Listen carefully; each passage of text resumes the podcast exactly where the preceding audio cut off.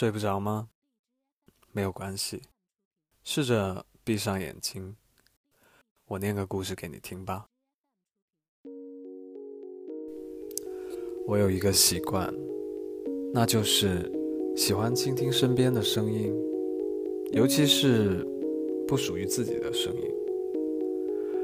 公交车上后座两位女生在八卦隔壁班的男生，餐厅里的情侣。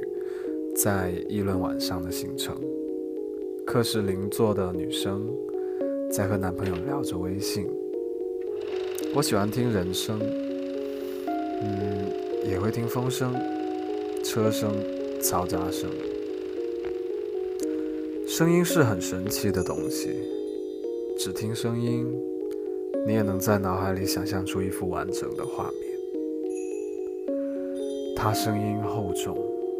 语气缓慢，纯正的广州粤语式普通话，由此可以推出，肯定是外省的男朋友放了她中午饭的飞机，再加上生理期刚到，身体不适，看来她的男朋友一定要跪错一板了。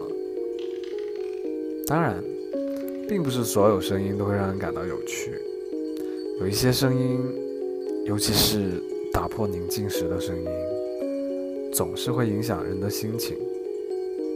就像那天中午，我正坐在椅子上发呆，当时正是睡午觉的时间，周围一片宁静。突然，身后传来一个声音，首先是一下啃食的声音，用劲很大，似乎很急。然后紧接着就是咀嚼声，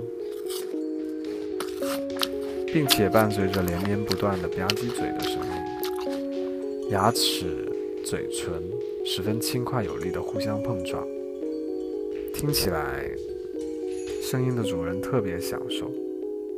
然后听上去像是吃一颗大水果的声音，还出现了果肉之间撕裂的脆响。甚至还有吸食果汁的声音。这个过程不断的重复，频率也不断的加快，持续了两分钟。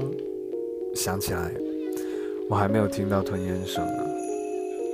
要是在我家吃东西这么大声，可是要被骂的。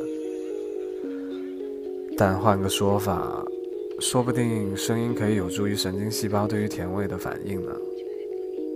我想，声音的主人应该很享受这个过程，但他还是吵到我了。好吧，是我错了，是我有偷听癖。我是吉祥君，下一个故事依旧在 Storybook FM。晚安。